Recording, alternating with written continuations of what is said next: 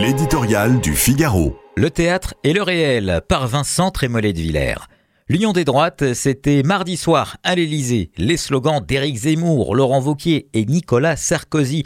Que la France reste la France, la France forte. La simplification défendue par David Lisnard, le déclassement des gens ordinaires évoqué si souvent par Jordan Bardella. Était-ce un exercice de transformisme ou le retour du réel au cœur du pouvoir? Difficile de trier le bon grain de livret. Chez Emmanuel Macron, la sincérité est toujours en marche, mais c'est un fait dans son propos liminaire.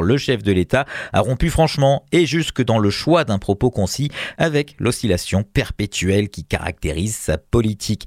Même si sur les émeutes il continue de pointer les écrans plutôt que les effets d'une immigration anarchique, le président s'est approché comme jamais des attentes de nos concitoyens. On ne peut que s'en réjouir.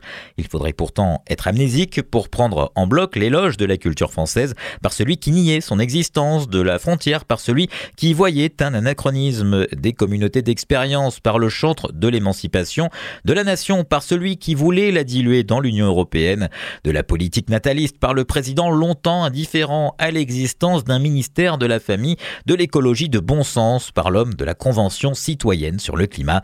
Quand l'impressionniste du en même temps fait l'éloge de la ligne claire, on peut applaudir, mais aussi demander à juger sur pièce.